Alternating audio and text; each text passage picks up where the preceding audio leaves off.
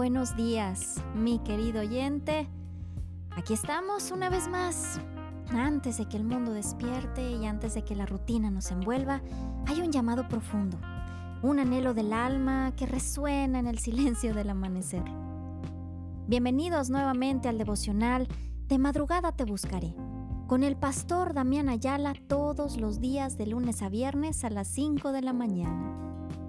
Inspirados en el Salmo 63, nos reunimos aquí, en este espacio, para saciar esta sed de Dios que todos tenemos, para buscar de todo corazón la presencia de Dios y el poder decir como el salmista, Dios, Dios mío, Dios mío eres tú, de madrugada te buscaré, mi alma tiene sed de ti, mi carne te anhela en tierra seca y árida donde no hay aguas, para ver tu poder y tu gloria, así como te he mirado en el santuario, porque mejor es tu misericordia que la vida, mis labios te alabarán.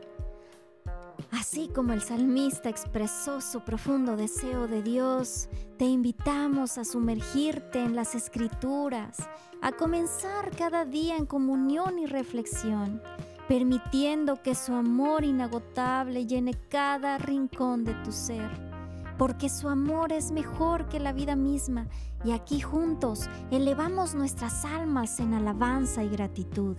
Así que mientras el alba se despliega, comencemos este viaje espiritual, buscando, encontrando y celebrando la presencia de Dios en nuestras vidas. Querido amigo, bienvenido.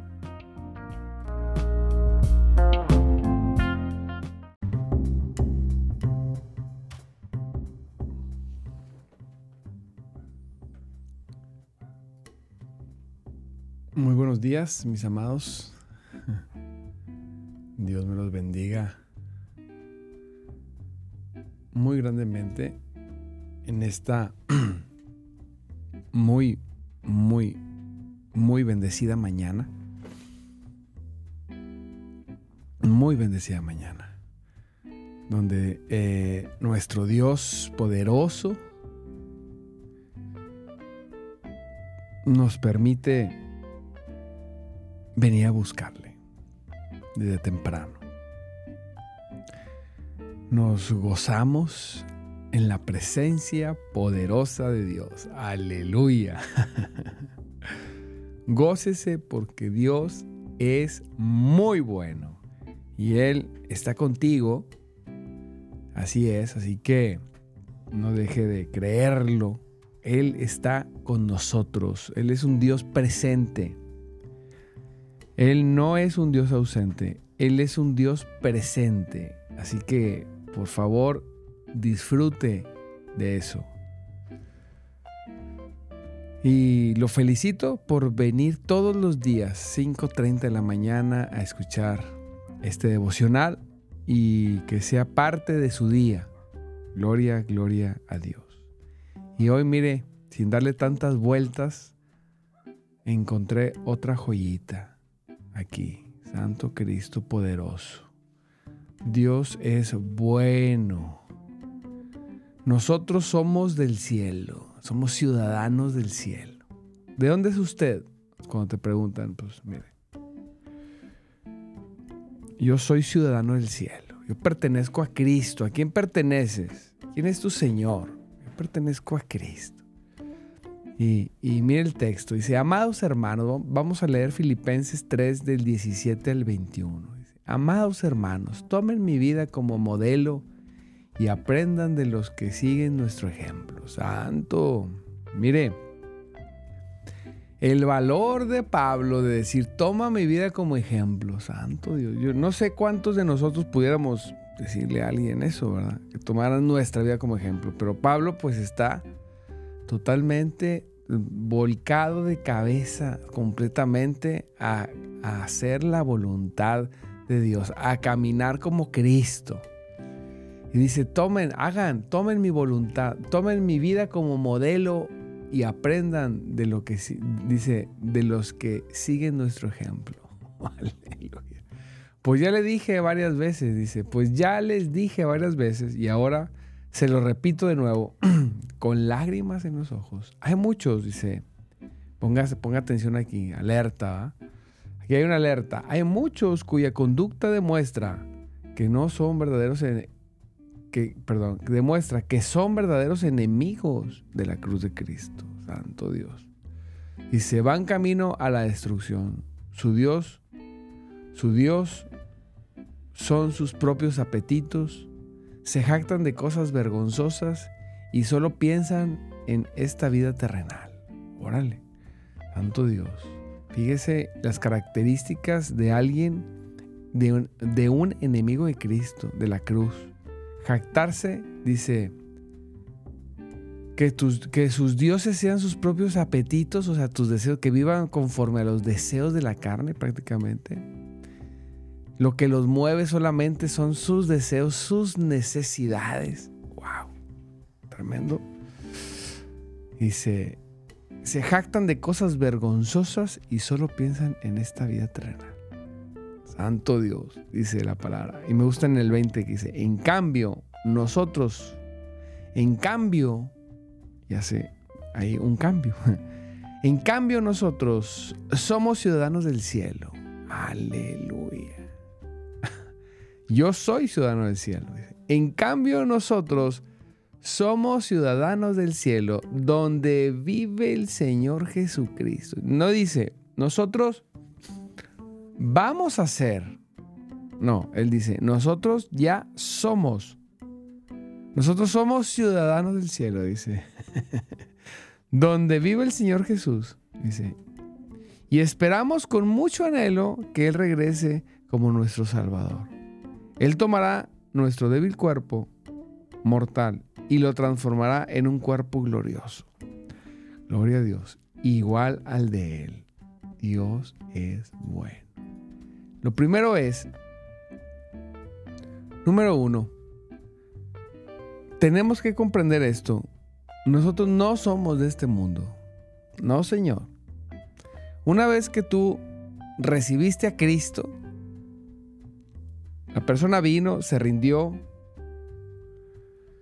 se entregó completamente al Señor, ya deja de pertenecer al mundo. Ya no somos del mundo. Ya no, dígalo, yo ya no soy del mundo. Es por eso que usted tiene beneficios como ciudadano del cielo. los ciudadanos de, de diferentes naciones tienen diferentes privilegios. ¿Ok? El ciudadano del reino de Dios tiene sus privilegios, definitivamente. Tiene sus características también. Sus comportamientos. Ciudadanos del cielo. Cuando, fíjate, aquí le puse, cuando te pregunten de dónde eres, sin vacilar, tienes que decir, yo soy del reino de Dios, yo soy del reino de Cristo, del reino de los cielos, yo soy, yo soy ciudadano de los cielos. Por eso dice, nosotros somos ciudadanos del cielo. Yo soy ciudadano del cielo. Así que, ¿de dónde eres? ¿De dónde es tu familia? Como dice Efesios 2.19, son miembros de la familia de Dios. Nosotros somos miembros de la familia de Dios. Pertenecemos a Él. ¿A quién perteneces? Al Señor. Mire, es bien importante esto.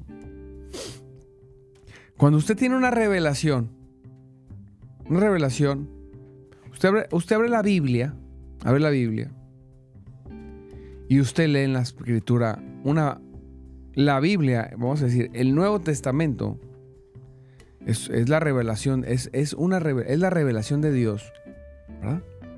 Pero esa revelación de Dios muchas veces está encubierta a nuestros ojos, aunque está abierta, aunque la podemos leer, hay un velo que no nos permite comprender, que no nos permite que sea nuestro corazón iluminado con esa verdad. Cuando el corazón es iluminado con esa verdad, vamos a decir que es cuando ya la, la, la revelación se perfeccionó y entonces la persona puede decir, ya tuve yo la revelación. Lo comprendí. ¿Verdad? ¿Por qué no metemos los dedos a un enchufe de luz? Porque entendemos y sabemos que si lo hacemos nos electrocutamos. Esa es la verdad. Bueno, Así es lo mismo. Dice la palabra de Dios, fíjese, en, la parábola del, del, del, ¿cómo se dice? En la parábola del hijo pródigo, dice la palabra de Dios que el muchacho pues le pidió la herencia a su papá, se fue, se la gastó toda, se quedó sin recursos, absolutamente sin ningún recurso, empezó a pedir trabajo, pidió trabajo, y llegó a un punto que tuvo tanta hambre, dice la palabra de Dios, que empezó a desear las algarrobas de los cerdos, la comida que le daban a los cerdos, se le empezó a antojar. Imagínese usted, santo Dios. A veces el ser humano eh, termina deseando lo que no es para, para él. ¿Por qué? Porque se alejó de Dios. Porque le dio en la espalda a Dios. Bueno. Dice la palabra en un punto ahí, en, esa parábola está en Lucas 15, del 11 al 17.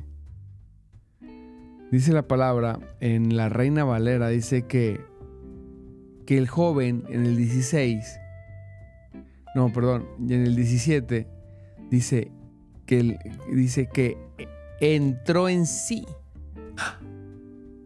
le cayó el 20, dice esta traducción, cuando finalmente entró en razón, pum, hubo una iluminación, se recordó que él tenía un padre. Y él dice, ¿verdad? Si mi padre tiene muchos jornaleros, ¿yo qué ando haciendo aquí? Ya no como su hijo, puedo ir como jornalero, según él. Tuvo una, un entendimiento, ¿verdad? No completo, pero entendió. Y eso lo movió a ir a buscar al padre y pedirle perdón. Bueno, así es la, la, iluminación que causa la iluminación que causa la revelación en nuestro corazón genera una, una actitud y una acción hacia lo que comprendí. Entonces nos, comenzamos a comportar de esa manera. ¿Por qué? Porque lo entendí. Entonces cuando usted comprende que usted ha sido, transferido de las tinieblas al reino de Cristo.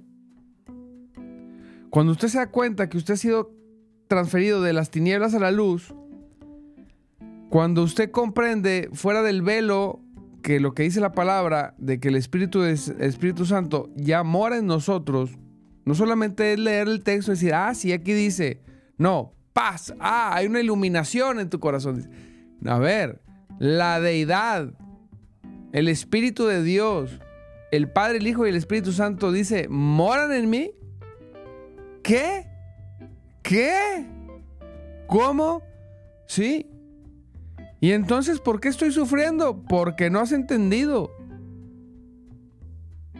Porque no has comprendido que el mismo Dios puso su Espíritu Santo, su Espíritu, dentro de nosotros. No has abierto los ojos de que has sido transferido de un reino a otro, del, del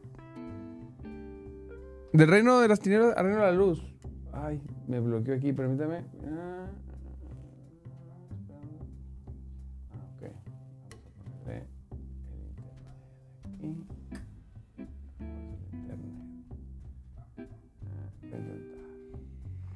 Gloria a Dios. Permítame porque se está aquí como que queriendo ir la señal. Ya regresó la señal. Santo Cristo poderoso. Entonces, Dios es bueno. Dios es poderoso. Gócese, amado hermano. Usted ha sido transformado. Transformado. Usted, la, el mismo, el mismo Dios ha venido a morar en ti, en tu persona.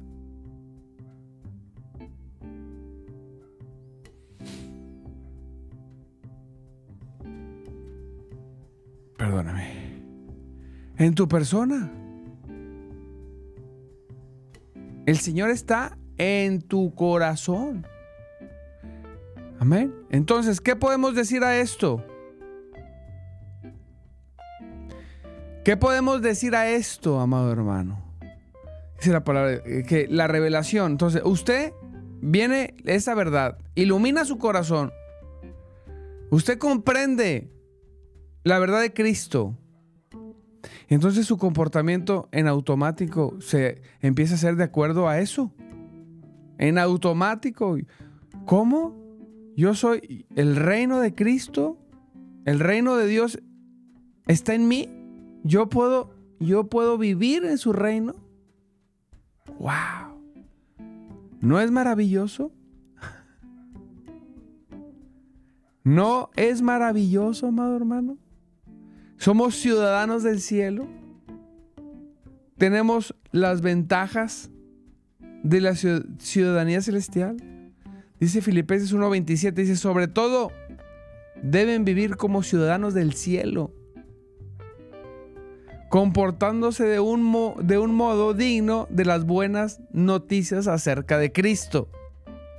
¿Cómo debemos comportarnos?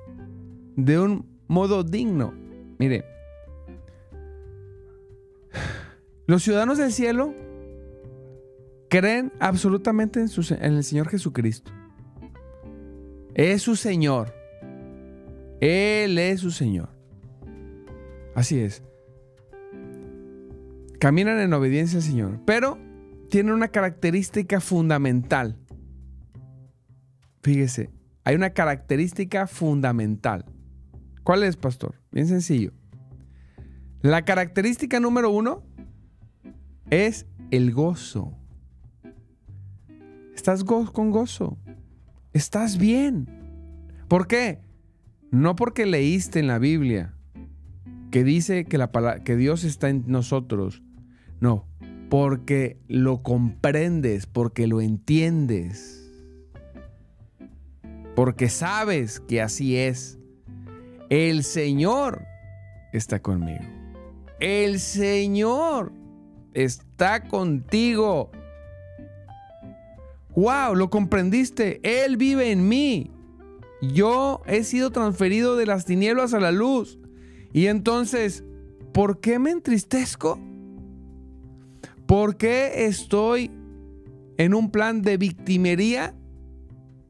Ah, porque el enemigo es astuto y es muy y es muy fácil nos engaña. Imagine, usted tiene el Espíritu Santo y, a veces nosotros teniéndolo, nos olvidamos de eso y ponemos nuestros ojos más en lo que está sucediendo que en la realidad en el Espíritu. Aleluya. Pero eso se acabó. Dígalo, se terminó. Se le terminó al enemigo. Así que cuando usted pertenece al reino de Dios y usted se comporta como tal, su apariencia cambia, su lenguaje cambia, su comportamiento cambia, su forma de ver la realidad cambia, su amor por Cristo cambia. Así es. Las personas ven, observan, así como, como Abraham veía su cuerpo y decía, no, no voy a poder tener hijos, no puedo, ya soy anciano. ¿Verdad? Pero no, él dijo, mejor creo en Cristo, mejor creo en la palabra, mejor voy a creer en la promesa. Y él decidió mejor creer en la promesa. No creyó en la realidad, él observó la realidad desde otros ojos, desde la fe, desde los ojos de la verdad, desde lo, no desde la imposibilidad de él, sino desde la posibilidad de Dios. Cuando somos ciudadanos del reino, nosotros vemos lo que puede hacer Cristo no lo que no puedo hacer yo. Así es. Usted vea, ponga sus ojos en lo que puede hacer Cristo. No ponga sus ojos en lo que en lo que usted no pueda. No, no, Señor. No, Señor. Así que siga adelante, gócese, disfrute porque usted pertenece a un reino poderoso, ¿verdad? Fíjese, dice Gálatas, dice, así que todos los que ponen su fe en Cristo, fíjese cómo dice este texto, todos los que ponen su fe en Cristo, estoy leyendo la nueva traducción viviente, dice todos, participan de la misma bendición que recibió Abraham por causa de su fe.